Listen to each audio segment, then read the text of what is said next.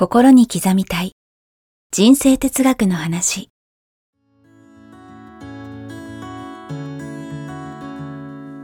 学校に行けない子どもたちからオリンピック選手をはじめとするアスリート企業経営者マネージャー新入社員。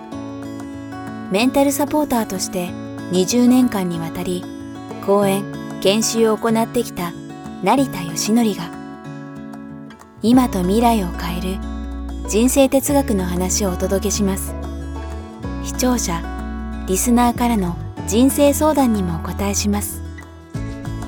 こんにちは早川洋平です。えーこんにちは成田義則です。心に刻みたい人生哲学の話、えー今週もやってまいりました。成田さんよろしくお願いします。よろしくお願いします。先々週はね一年の経は元旦にありそして先週はえータイムマネジメントタイムマネジメント。はいもう痺れましたけども、ね、今日もね、まあ、ある意味それに延長線上のようなですね、ご質問をいただいています。はいありがとうございますはい。えー20代女性の方からいただいています。えーズバリ、ビジネスに理想像は必要ですか？いつも楽しく番組を聞いています。過去の配信で、まずは経済を成り立たせることとお話しされていたことが印象的でした。えー私は今副業でカウンセリングの仕事をしているのですが、将来的には独立したいなと考えています。ただ、番組で常々お話しされている理想像が仕事と結びつきません。カウンセリングのお仕事はもともと話を聞くことと人に寄り添うことが好きで始めました。独立時点で仕事に関する理想像を持っていなくともえー問題ないでしょうか？アドバイスいただけると幸いですということです。多分、うん。彼女が言ってるその仕事に関する理想像っていうのは、うん収入のシミュレーション的な理想像を言ってるんですかね、ああ、そうですね。ちょっとこの質問からだとね、確実にどこかっていうのは、あの、わからないので、逆に成田さんおっしゃるように、やっぱ経済成り立たせることとか、独立ってキーワード出てきてるので、ですよそのね。観点から今回お答えいただきましょうか。独立してうん、すぐ収入がこうなるよっていう理想像のことをね、はい。おっしゃってるのかもしれないんですけど、もう彼女は多分どんなカウンセラーになりたいかはいっ。ていう理想像はしっかり持ってると思うんですよね。ありそうですよね。もう話を聞くと人に寄せることが好きっていう時点で、ね。ですよね。うんなのでそこはもう明確に、はい。どんなカウンセラーになりたいのかっていう理想像を明確にしていただく。そして、独立するときは、うん。お金に対する理想像っていうのは、これはそんなすぐうまくいかないですから、行くといいんですけど、なかな行くかね。といいですけど、そうは問屋がねうん、簡単にはなかなか、うんまあ行く方もいらっしゃいますけどはいはね、まあそう行かない場合も想定して、うん要はバタバタしない、慌てない、うんはい。あのね、お金苦しくなっちゃうと、うんいい仕事ができなくなっちゃうじゃないですか。確かに。そもそもなんかいいアイデアも出てきづらいですよね。あ焦りが出てしまったりね。うんうんなので、例えば半年なら半年、はいもう極端な話、1年なら1年、うん。なかなかその仕事がうまく、うんえー経済が伴わなくても、やっていけるだけのうん蓄えうん。をきちっとしてから独立するっていうのはすごい大事かもしれないですね。これ独立前に聞きたかったですね。いやいやいや。いや、でも成田さんね、やっぱさらっとおっしゃいましたけど、多分この方からすると、僕も20代の時そうですけど、やっぱ焦るんですよ。そうですね。周りも活躍してる人。うんで、その今の話だけも表層的に取れると、例えば1年とか、うんもう長いよって思うと思うんですけど、あの、これ見てる方、僕の失敗談も込めてちょっと、あの、お伝えしたいんですけど、ね、独立してからのが圧倒的に長いわけですからね。そうですね。だからそういう意味でも1年、もっと言うと2年、ううんん、なんかやっぱりそのくらいきちんと今成田さんおっしゃる時間って大事ですよね。この時間が短ければ短いほど焦りますから、余計ね。経済がなくなることが一番やっぱり精神的に参るんですよね。うんで、そうすると本当にいい仕事できなくて、うん例えば仕事取らなきゃとかね、稼がなきゃとかって思うと、それが一、前面に出てしまうので、本当にいいカウンセリングとかできなくなっちゃう。そうなんですよね。もう取らなきゃ稼がなきゃの時点で逆説的ですけど、取れないですからね。そうなんです稼げないですからね。そうなんですよ。うんうんだからそこは余裕を持ってほしいなと。うんうんだから例えば、じゃあうん。蓄えそこまでないと。うん。まあ少なくてもできれば半年は最低欲しいです。はい。半年ね、えー何にもしなくてもうん。食べていけるだけの蓄えがあれば、うん。余裕を持って仕事ができるので、うん。まあ仮にそれを何とかしてほしいのと一つ。うん。うん。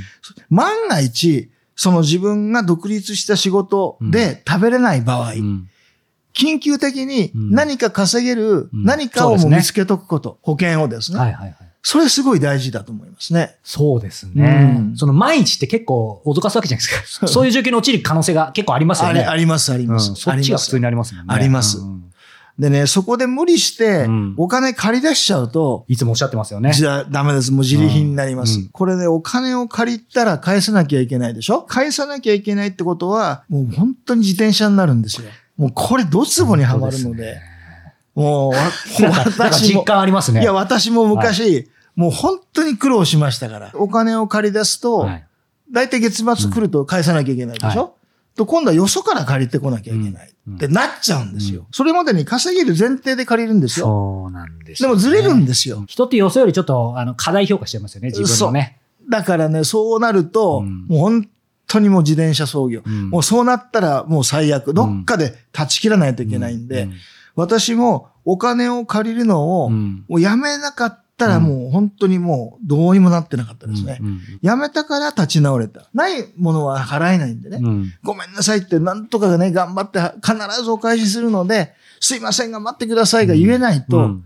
もうね、格好つけて借りちゃこっちに回してなんで、最悪ですから。うんうんだからお金はね、本当に気をつけないそうとですね。大変なことになりますね。うんでも今、成田さんのお話伺ってて、やっぱ思いましたねまずそこ絶対的にお金借りないっていうものもそうですし、うん経済的にゆとりもですけど、まあそれとは別にね、例えば今すぐお金がなかったとしてもおっしゃってた通り、仮に独立とか副業にしても、そのやろうとしてることとは別に、一本ある程度最低限一人で食えるぐらいの何かそういうものっていうのは絶対あった方がいいし、なんか僕は結果的に運良かったのが、その独立した時に、やっぱりこういうポッドキャスト YouTube プロデュースとかインタビューでご飯食べたいなと思ったんですけど、なかなかそんなうまくいかないじゃないですか。うん事業計画書を振り返ってうかなって恥ずかしいですよ。なんかこう、なんか、ば売買ゲームで上がっていくみたいな。で、実際そんなことなかったんですけど、なんか起業した時に、書くの嫌いなんですけど、やっぱり新聞記者やってたんで、まあ、フリーライター、もういざとなったら、みたいに思ってたんですよ。で、そうしたら起業した途端に、なんかすごい目算つけてた、ある自分の番組にすごいスポンサーついててくれてた番組、あの、くれてたんですけど、いきなりリーマンショックで全部なくなっちゃったんですよ。で、その時点でもう万一の状況。だけど、そのフリーライターの方でいざとなったら稼げばいいやと思ってたら、それで半年ぐらい食いつげてたの。ああ、なるほどね。でやっぱりそれ結果的には成田さんおっしゃってたのができたからなんとかってことですよね。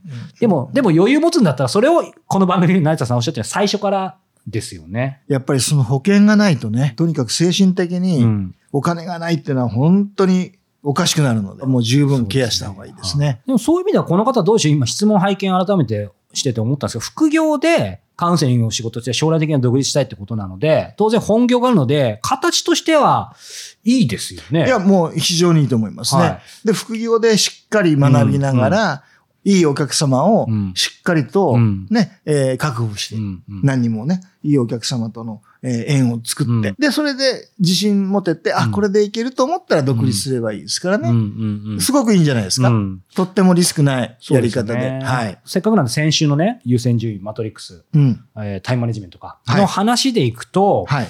あの、この方がって意味じゃないんですけど、僕なんかもかつてそうでしたけど、その、緊急じゃなくて重要だと思うんですよ。うんうんうんうん。で、ある程度その安定してると、僕みたいなタイプだけかもしれないですけど、その夢を夢のままどっかでうんいるのがあ心地よいから、うんその第二領域のままで、うんなかなか日付がないみたいな感じになってしまうと、あとどうしてもその、まさにタイムマネジメントに落とし込むのが苦手な人もいるかもしれない。はいちょっと恐怖もあってね。はい。うん、だからその辺、もしこの方がそうかわかりませんが、いわゆる具体的に描けない、あとちょっと描くのは怖い、スケジューリングする、まああと事業計画なんかもそうですけど、その辺の部分もうちょっと具体的にこの方が冷たいんであれば、なんかアドバイスってありますか？事業計画をまず作りますよね。うん。で、どんな事業でどんな収入のシミュレーションで経済が成り立つのか。例えばですね、その事業計画を書いて、うんそれを銀行の支店長に持っていくと。なるほど。で、銀行の支店長がそれを見て、うんうん、これなら間違いない。あなたに融資をしましょうって言われるぐらいの、うん。いわゆるその計画書を自分で書き上げること。支店長役をね、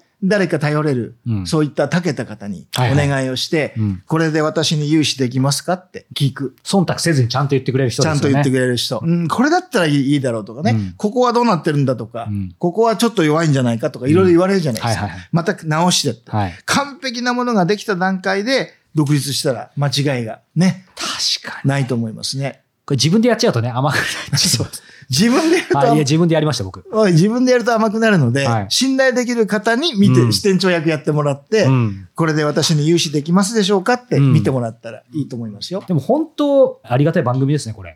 いやいやいややっぱりでも本当にさらっとおっしゃいますけど、そういう一つを、んまあ、ある意味これも知識じゃないですか。はい。まあ、技術とも言えるかもしれない。こういうの知ってるか知らないかで、結構やっぱり特に独立とかとなると、なんか分岐点ですね。そうですね。うんうんうんですから、そういった、あの、頼れる方にはい見てもらって、いろんな意見をもらう。うんで、それ何人かだに見てもらうと、より確実ですよね。そうですね。うん。一、人だけじゃなくてね。はい。まあじゃあそういう意味では今この方ね、分岐点にはいらっしゃると思いますけど、今の状況悪くないですよね。いや、悪くないですよ。きちっとも、うんしっかりとうん本業やりながら、うん副業としはいて積み重ねてるっていい、うんとってもいいと思います。